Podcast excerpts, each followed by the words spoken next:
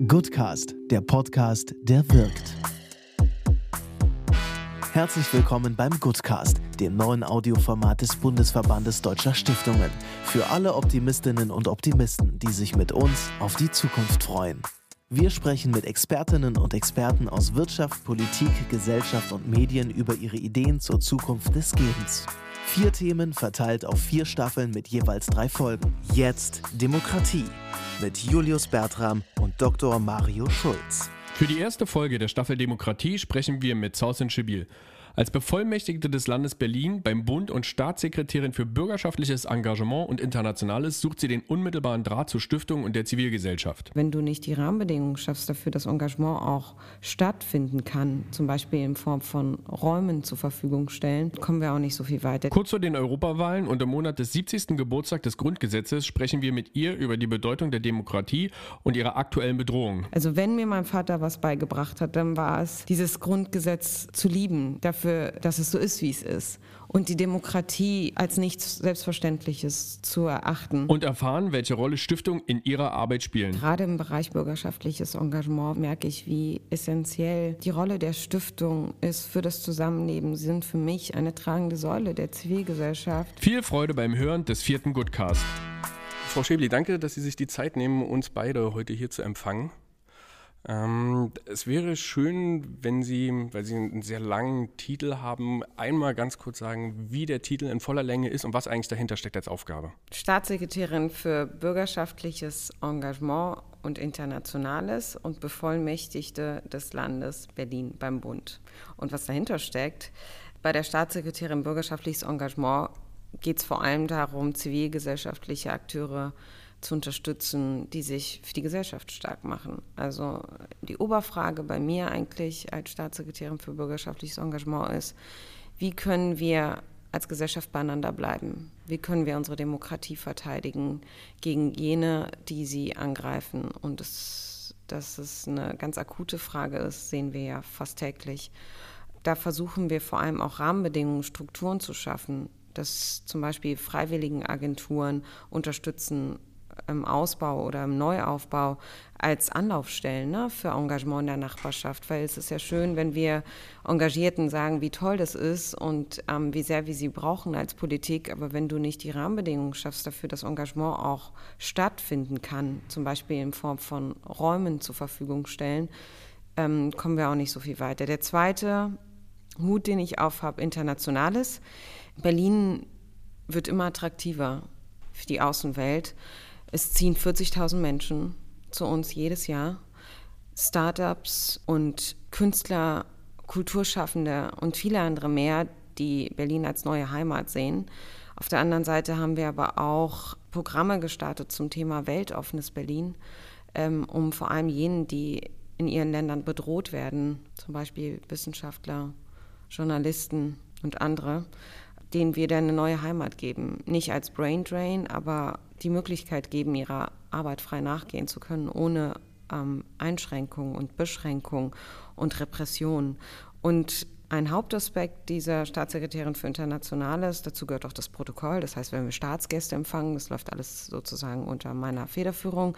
Der ganze Prozess drumherum, wenn Könige, Prinzen, ähm, Präsidenten und so weiter hierher kommen und dann am Brandenburger Tor laufen, das ist ein protokollarischer Prozess. Ein großer Schwerpunkt ist aber die Städtepartnerschaften, die wir haben zu 17 Städten auf der Welt. Und da versuchen wir gerade so ein bisschen ein Neukonzept Internationalisierung, weil Städtepartnerschaften, die vor 30 Jahren gegründet wurden, haben heute nochmal eine ganz andere Aufgabe. Überhaupt spielt das Thema Städte in, der, in einer Zeit, wo nationale Regierungen ganz häufig versagen, eine immer größere Rolle. Ne, wenn du an die Klimafrage denkst oder an Integration. Wenn Städte nicht liefern bei all diesen Zukunftsfragen, dann versagen nationale Regierungen. Und ähm, das versuchen wir jetzt auch noch viel stärker zu, zu transportieren, auch gegenüber den nationalen Regierungen. Der Bürgermeister ist Präsident von Metropolis. Das ist eines der größten Städtenetzwerke, wo Städte Megastädte sozusagen zusammenkommen und sich mit den Herausforderungen auseinandersetzen, die in Städten halt passieren. Klima, Infrastruktur, Verkehr, Wohnraum, ähm, Integration und viele Fragen mehr. Und das letzte, der dritte Hut, es sind echt drei richtig große Aufgabenbereiche, die äh, manchmal miteinander zu tun haben, aber in vielen Bereichen doch auch auseinandergehen, äh, ist die Bevollmächtigte. Und ähm, als Bevollmächtigte koordiniere ich den ganzen Bundesratsprozess. Also bin quasi Berlins Stimme im Bundesrat. All das, was was an Gesetzgebungsverfahren, Gesetzen, Gesetzentwürfen von der Bundesregierung kommt. Ähm, manchmal sind es ja Zustimmungsgesetze, manchmal Einspruchsgesetze. Ich, ich koordiniere dann das Stimmverhalten Berlins. Es gibt aber auch Berliner Gesetze oder Initiativen, Entschließungen, wo wir versuchen, Mehrheiten im Bundesrat dafür zu bekommen. Zum Beispiel gibt es ja leider immer wieder tragische Unfälle bei LKWs. Und Berlin hat damals, und da kamen ja auch viele Menschen inzwischen ähm, zum Tode. Und Berlin hat eine Initiative damals gestartet und hat dazu, auch eine Mehrheit bekommen, Abbiegeassistenzen für LKWs. Das ist jetzt ein ganz konkretes Beispiel. Und das, diesen ganzen Prozess koordiniere ich. Ja, das ist mein Job quasi. Ein Job von vielen. Ähm, Frau Tipp, ich will vielleicht nochmal zurückkommen. Sie haben zwar eben auch gesagt, dass Sie keine Politikerin sind, aber Sie haben ja als Politikerin angefangen. Und ich, genauso wie Sie, bin ich auch Politikwissenschaftler. Und ich höre noch mal einen alten Professor, der gesagt hat, wenn Sie in die Politik gehen wollen, dann sind Sie hier an der falschen Stelle. Dann müssen Sie jetzt Plakate kleben und auf die Straße gehen. Was war der Ratschlag Ihres Professors, als er gehört hat, als es sich herausgestellt hat, dass Sie in die Politik gehen wollen? Ja, also ich bin politische Beamte, ne, werden natürlich ja. als Politikerin gesehen sind wir irgendwie ja auch als Staatssekretäre. Wir ja. machen auch Politik. Das andere ist nur der juristisch saubere Begriff. Ja, ich habe Politikwissenschaften studiert, weil ich damals sozusagen als Kind von geflüchteten Eltern mir gedacht habe, ich habe keinen Bock mehr darauf, dass andere über mein, mein Leben entscheiden. Ich will das selber ich will selber eine Stimme haben und ich will, dass meine Stimme gehört wird. Und habe Politikwissenschaften studiert. Meine Eltern fanden das nicht so gut, weil die auch gedacht haben, werd lieber Ärztin oder Anwältin. Ähm, was willst du mit Politikwissenschaften? Ja, die Professoren, ich hatte auch ehrlich gesagt, die ersten zwei Jahre waren ziemlich hart. Ich dachte irgendwie so richtig passt es nicht zu dem, was ich wollte, weil ich wollte ja Politik machen und in der Politikwissenschaft machst du erstmal viel Theorie. Und dann habe ich aber einen Professor getroffen, der Nahost gemacht hat und das war genau das, was ich wollte. Irgendwie mich mit dem vor allem Israel-Palästina-Konflikt intensiv auseinandersetzen, internationale Organisationen arbeiten und so. Und ehrlich gesagt, ich wusste immer, ich werde einen Job kriegen. Und die meisten der Politikwissenschaftler heute also ich kenne keinen, der damals abgeschlossen hat, der heute keinen Job hat. Wir kommen schon gut unter, weil wir gut einsetzbar sind. Wir müssen ja nicht Politiker alle werden. Die wenigsten werden dann auch Politiker, aber wir sind überall gut einsetzbar. Wir, wir lernen ziemlich viel in dieser Politikwissenschaft ähm, über das Leben, ja, wie, wie Gesellschaft funktioniert. Und da kann man in einer Stiftung arbeiten, da kann man aber auch in der Wirtschaft arbeiten, und man kann in die Politik gehen, wie ich es gemacht habe. Also ich kann nur jedem empfehlen, der Lust drauf hat, es zu machen und nicht davor Angst zu haben, dass man am Ende keinen Job bekommt. Mit Blick auf die bevorstehende Europawahl, welches Gefühl überwiegt? Zuversicht oder doch eher Skepsis? Ich stehe jeden Tag auf mit einem anderen Gefühl. Gerade ähm, wenn ich zum Beispiel samstags am Stand bin und Wahlkampf mache für Europa. Ich bin die Wahlkampfbeauftragte meiner SPD-Abteilung. Ähm, dann gehe ich nach Hause und denke immer, so schlecht ist das gar nicht, weil die Leute, mit denen ich spreche, die haben nicht, ähm, ich habe nicht das Gefühl, dass sie A zum Beispiel nicht wählen gehen, wovor ich große Sorge habe von einer geringen Wahlbeteiligung, oder dass sie äh, Parteien wählen, die für mich antidemokratisch sind. Ähm, sie diskutieren viel. Ich, ich erlebe eine wahnsinnig politisierte Gesellschaft, auch vor diesen Wahlen, wie wir es wahrscheinlich vorher nicht so erlebt haben vor Europawahlen.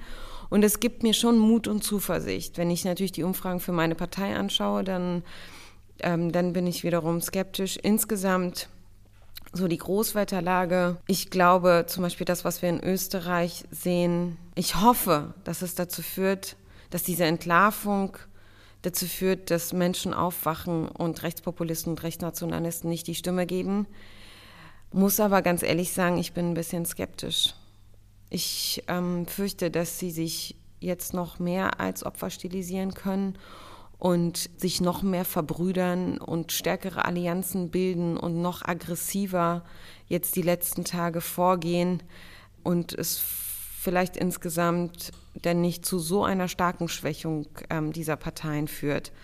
Ja, es ist ein Wechselbad der Gefühle, würde ich sagen. Die ganz starke Hoffnung ist, ähm, dass die antidemokratischen Kräfte klein gehalten werden können. Es gibt eine ähm, Umfrage der Otto Brenner Stiftung, der Stiftung der IG Metall, bei 2100 Nachwendekindern. Und die sagen, und das ist was, was mir wirklich ernsthaft persönlich Sorgen macht, zu 25 Prozent, dass sie sich einen starken Führer wünschen. Das lässt ja unmittelbar die Frage zu, was mit der Demokratie eigentlich hakt. Also was, wo hängt das, dass Leute, junge Leute, die eigentlich aufgeklärt sein müssten, sich zu 25 Prozent etwas wünschen, was de facto falsch ist? Ja, es ist, wenn man so diese Zahlen hört und auch sieht, wie, wie teilweise rote Linien überschritten werden und demokratische Grundprinzipien über Bord geworfen werden, auch vor dem Hintergrund unserer eigenen Geschichte, der deutschen Geschichte, dann, dann habe ich wirklich auch große Sorge.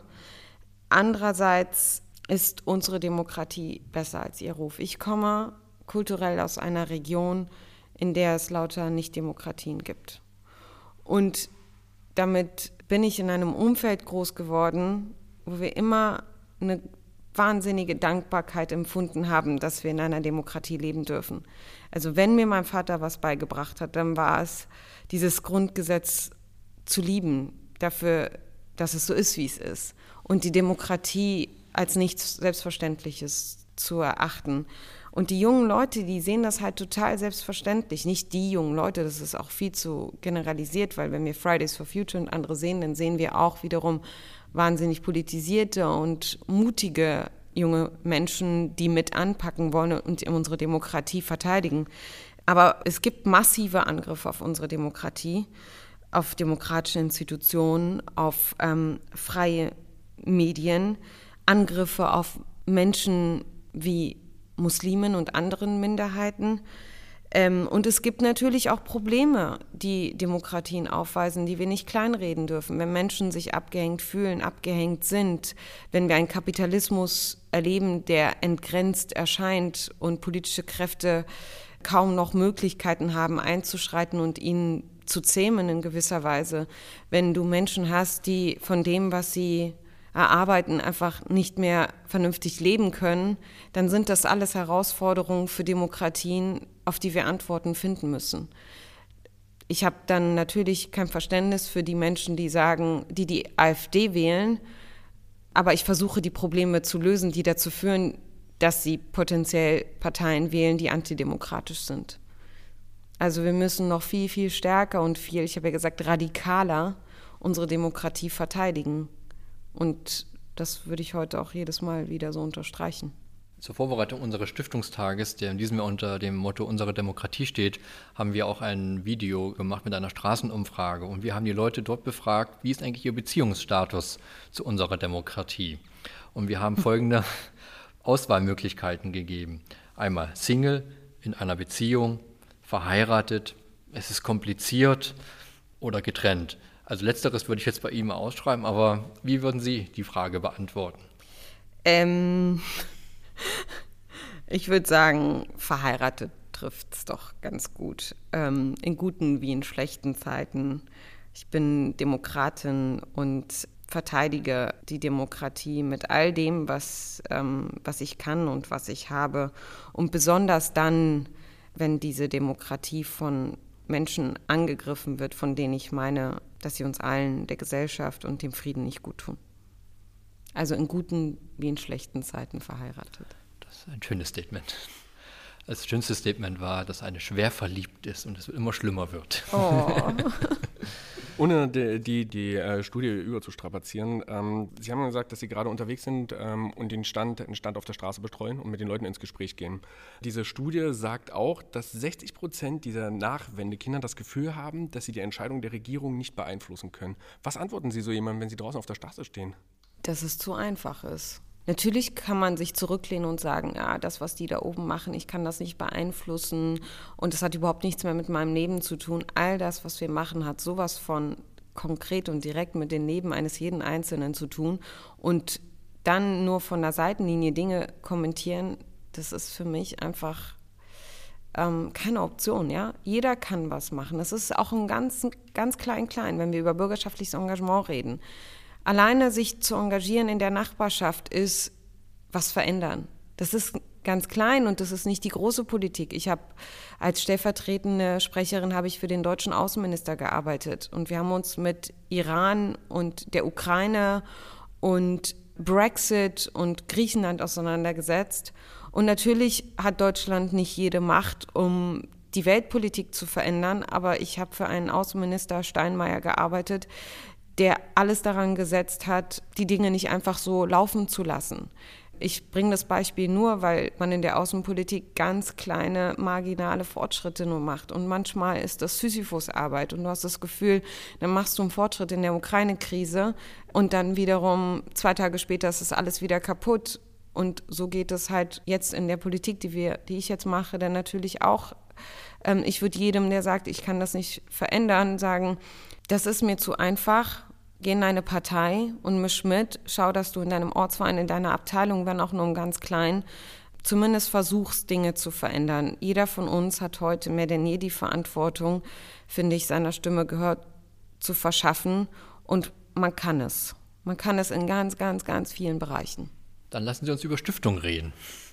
Äh, Stiftungen sind natürlich ein integraler Teil unserer Gesellschaft und damit auch natürlich auch unserer Demokratie. Wann hatten Sie eigentlich das erste Mal in Ihrem Leben mit einer Stiftung zu tun gehabt? Ich muss mal überlegen. Als Studentin habe ich für die Ebert Stiftung gearbeitet.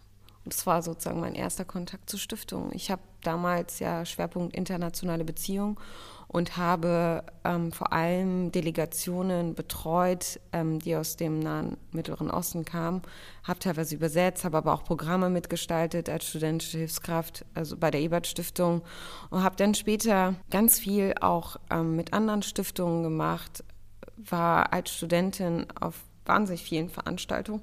Ich fand das immer sehr bereichernd. Ehrlich gesagt, vieles von dem, was ich heute an Netzwerk habe, hat sich über Stiftungen ergeben über Teilnahme an Stiftungsveranstaltungen, Menschen, die ich da getroffen habe. Und meine Politisierung ist ganz stark auch über Stiftungen gekommen. Und als Staatssekretärin sind Sie ja nun auch seit drei Jahren auch für die Stiftung in Berlin zuständig, mitverantwortlich. Wie hat sich Ihr Bild von Stiftungen seitdem auch nochmal verändert? Also wo Sie dann tagtäglich ja fast auch mit Stiftungen nochmal zu tun haben. Ja, gerade im Bereich bürgerschaftliches Engagement, wie merke ich, wie essentiell die Rolle der Stiftung ist für das Zusammenleben. Sie sind für mich eine tragende Säule der Zivilgesellschaft. In vielen Stiftungen gibt es so viel Kompetenz und so viel Leidenschaft für die Bewältigung irgendwie ganz großer Fragen, über die wir jetzt auch gesprochen haben, Demokratie und Zusammenhalt und Frieden und Wohlstand und Armut und all das. Da ist so viel Substanz und so viel ähm, Expertise. Äh, das finde ich immer wieder fasziniert. Und was, was mich fasziniert, das wusste ich halt vorher nicht, als ich noch im Auswärtigen Amt gearbeitet habe, dass Berlin die Stadt der Stiftung ist. Es entstehen im Jahr immer mehr Neustiftungen. Das sieht man, wenn man sozusagen die Entwicklung der letzten Jahre beobachtet. Wir haben heute 966 Rechts kräftige, äh, nee, rechtsfähige nennt sich das, Stiftung mit Sitz in Berlin. Wir haben in den letzten Jahren Stiftungen, die zu uns gezogen sind, ähm, wie die Open Society Foundation, Melinda Gates, der Wellcome Trust, ähm, vor allem die Open Society Foundation, die ja fast herausgejagt wurde aus Ungarn und die gesagt hat, wir suchen eine Stadt, wo wir wo wir einen Beitrag leisten können, auch zum demokratischen Zusammenleben und wo wir vor allem frei arbeiten können. Und ich bin wirklich dankbar. Ich hatte eins der ersten Gespräche mit dem Vorsitzenden der Stiftung, Patrick Gaspard, und mit ihm zusammen auch Ideen zu entwickeln und ihm zu sagen, das ist eure Heimat, Berlin, und wir wollen alles tun, damit Sie hier frei und sicher und auch eine gute Arbeit leisten können ähm, für uns alle. Ich bin super dankbar, dass wir als Berlin mit dem, wie wir auftreten, als offene, als tolerante, als neugierige Stadt auch so viele Menschen hier anziehen, ähm, die im Stiftungssektor arbeiten wollen und arbeiten. Wo sehen Sie, wenn man probiert, Stiftungen und Demokratie übereinander zu bringen, den größten Hebel von Stiftungen für einen positiven Einfluss auf die Demokratie? Eine der großen Fragen, die ich mir immer wieder stelle, ist, wie können wir eigentlich Menschen erreichen, die der Gesellschaft den Rücken gekehrt haben, die sich nicht mehr angesprochen fühlen. Ne? Und was ich mir wünschen würde, noch viel mehr ähm, von Stiftungen, ist, dass sie neue Zielgruppen ansprechen, dass wir rausgehen. Es ist ja total schwer, auch wenn ich jetzt hier Veranstaltungen im Rathaus mache, die Hemmschwelle ist groß für Leute herzukommen. Aber manchmal ist die Hemmschwelle auch groß für Leute in Stiftungen zu gehen. Das heißt, ich würde mir wünschen, mit Stiftungen zusammen, und da sehe ich auch ihre große Aufgabe, in der Stabilisierung, Sicherung unserer Demokratie durch den Zugang über neue Zielgruppen. Ich möchte nicht immer nur untereinander diskutieren und mit jenen, die eh schon überzeugt sind. Und ich weiß, dass viele da unterwegs sind in der Stadt, auch in den Stiftungen, und dass wir alle noch nicht so die, den richtigen Hebel haben. Wir sehen ja, dass immer mehr Menschen sich abgehängt fühlen. Und das heißt, dann plastisch so zum Schrebergarten zu gehen, jetzt so, ne, um, um einfach mal so ein Bild zu haben oder in die Nachbarschaft zu gehen und dort die Gespräche zu führen und zu gucken, wo drückt denn der Schuh? Was sind denn eure Probleme? Warum habt ihr, warum hadert ihr so mit der Demokratie? Demokratie erklären, das Grundgesetz erklären. Wir feiern ja 70 Jahre und aber das bleibt halt so abstrakt. Ich würde mir die Rolle von Stiftungen kann auch sein, dieses Abstrakte viel greifbarer zu machen, viel nahbarer, um noch mehr Menschen zu erreichen. Sie haben es auch nochmal angesprochen, 70 Jahre Grundgesetz. Morgen und übermorgen feiern wir das. Und nicht nur an diesen Tagen, wir sollten es jeden Tag feiern. Der Deutschlandfunk fragt gerade seine Zuhörer nach ihren Erfahrungen mit dem Grundgesetz. Und heute übernehmen wir mal den Job der Kollegen. Ähm, welche Passage halten Sie für besonders wichtig? Oder welchen Artikel gibt Ihnen zu denken? Oder welcher Artikel ist Ihnen besonders wichtig aus unserem Grundgesetz?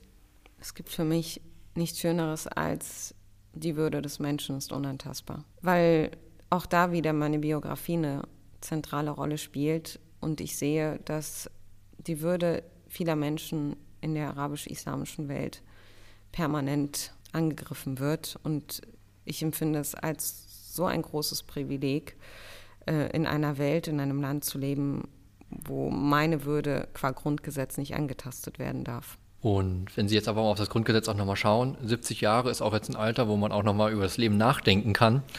Wo sehen Sie vielleicht auch neue Impulse oder wo braucht das Grundgesetz vielleicht auch ein paar neue Ideen? Ja, wenn, wenn ich so sehe, auch sozusagen meine Rolle als ähm, Bevollmächtigte, haben wir ja gerade eine Grundgesetzänderung durchgeführt, um auf aktuelle gesellschaftliche Entwicklungen zu reagieren. Jüngstes Beispiel ist der Digitalpakt, der Änderung des Grundgesetzes notwendig machte. Da ging es ganz konkret um die Ausstattung der Schulen äh, und dass der Bund das finanziell unterstützen kann. Dazu bedurfte es einer Grundgesetzänderung.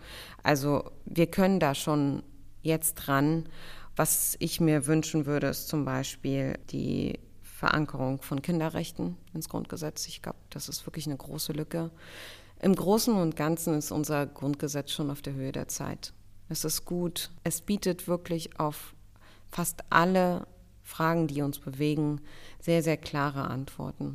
Zwischenfrage von Felix Oldenburg, dem Generalsekretär des Bundesverbandes Deutscher Stiftungen. Liebes Hausan, letztes Jahr ist die zweitgrößte Stiftung der Welt, die Open Society Foundations, nach Berlin gekommen, weil sie nach politischer Repression in Budapest dicht machen musste. Was kann der Senat tun, damit Berlin zur internationalen Hauptstadt für Weltverbesserer wird, die den Mut haben, sich auch gegen Widerstände für unsere Zukunft einzusetzen? Zunächst einmal, dass wir das, was wir in unseren Reden sehr stark propagieren, ist dieses, wir sind eine weltoffene, tolerante, ja, vielfältige, multikulturelle Stadt, dass wir das auch mit Leben füllen. Das bedeutet dann auch für zivilgesellschaftliche Akteure, die sich engagieren zum Beispiel, wenn sie angegriffen werden, dass wir da rein, einschreiten und ganz klar sagen, in, diesem, in dieser Stadt gibt es kein Raum für Hass und Hetze und Antisemiten. Und diejenigen, die die Demokratie und, unser, und diese Stadt bedrohen, dass wir denen wirklich eine klare rote Karte zeigen. Das tun wir zum Beispiel, was Antisemitismus angeht. Als Senat, da haben wir mit dem Landeskonzept, was wir vor einigen Wochen verabschiedet haben, ganz klar und deutlich gesagt und gezeigt, in dieser Stadt gibt es null Toleranz für Antisemiten. Und ein anderes Beispiel, Weltoffenes Berlin, das Programm, was ich vorhin ja vorgestellt habe, wo wir ähm, bedrohten Künstlern, Wissenschaftlern, Medienmachern die Möglichkeit geben, angstfrei hier arbeiten zu können. Oder der Tatsache, dass wir uns Netzwerken anschließen wie Solidarity Cities, wo es darum geht, Geflüchteten eine Heimat zu geben oder wo wir uns angeschlossen haben mit Bremen und Hamburg und gesagt haben, Flüchtlinge auf, der, auf dem Rettungsschiff Lifeline, die nehmen wir auf. Jetzt muss das BMI aber noch liefern, weil Sie, es liegt in ihrer Ressortzuständigkeit. Mit all diesen Programmen, mit all diesen Maßnahmen, mit all dieser Politik zeigen wir immer wieder aufs Neue, dass wir nicht nur reden darüber, dass wir weltoffen sind, sondern auch ganz konkret da handeln. Und ähm, das Wichtigste ist eben, seine Weltoffenheit zu bewahren, offen zu bleiben für Menschen aus aller Welt, Freiheit bieten für all diejenigen, die eben diese Freiheiten nicht haben und glaubwürdig dabei sein, mit ganz konkreten politischen Maßnahmen, mit ganz konkreten Instrumenten. Ja, ich glaube, das machen wir als Berlin ehrlich gesagt sehr gut und die Tatsache, dass so viele zu uns kommen, zeigt ja, dass das auch ankommt. Trotz vieler Herausforderungen, die es natürlich in einer Stadt wie Berlin auch gibt. Ja, das darf man ja nicht ähm, schönreden. Vielleicht auch nochmal ein Blick auf die Stiftung und die Open Society Foundation ist ja auch ein Paradebeispiel, wie Stiftungen sich auch einsetzen, auch politisch einsetzen. Nach Ihrer Sicht, wie politisch sollen und wie politisch dürfen Stiftungen eigentlich sein? Oder anders gefragt, können Stiftungen überhaupt unpolitisch sein in der heutigen Zeit? Nein, ganz klar. Also ich finde, keiner sollte in diesen Zeiten unpolitisch im Sinne von indifferent sein, was die aktuellen Entwicklungen angeht. Dafür ist die Zeit einfach zu bedrohlich. Und dafür haben Stiftungen zu viel Kompetenz und zu gute Ressourcen, als dass sie einfach so vergeudet werden sollten. Also ähm, für mich ist politisches Engagement der Stiftung alternativlos und richtig und ich würde jede Stiftung dabei unterstützen, genau das zu tun. Die schnellen fünf. Ibiza oder Krim? Das eine war ein Völkerrechtsbruch und das andere ist eine Erosion von Demokratie. Also es ist, das, das ist wirklich bei, bei dieser Frage total schwierig. Es ist beides ein krasser Bruch. Keiner hat gesagt, dass es einfach wird. Okay, Ibiza oder Krim? Ibiza. Notre Dame oder Gelbwesten? Notre Dame. Schule oder Klima? Beides. Kühnert oder Merz? Kühnert. Mohammed oder Michael? Na, das eine mein Vater und der andere ist mein Chef. Es ist so ein bisschen schwierig. Ähm, auch, ja, mein Vater steht natürlich an ganz oberster Stelle. Meinem Chef bin ich dankbar, dass ich hier bin. Es, es, gibt eine Frage, das ist meine persönliche Lieblingsfrage, die ich in allen Interviews, die ich bis jetzt geführt habe, immer gestellt habe. Das ist die eine Million Euro Frage. Wenn ich Ihnen einen Koffer in die Hand drücke mit einer Million Euro, was stellen Sie damit an? Ich würde, glaube ich, eine Stiftung gründen.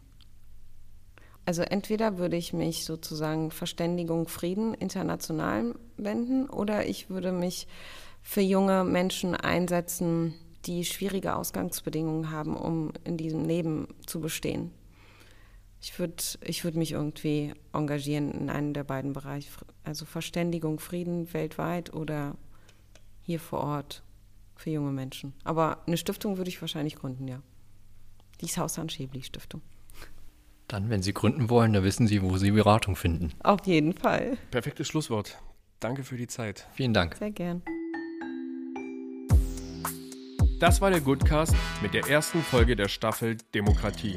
Wir hoffen, dass Sie beim Zuhören so viel Freude hatten wie wir beim Aufzeichnen des Interviews mit Sausan Jibir. Nicht vergessen, beim nächsten Mal wieder reinhören. Bis dahin, tschüss.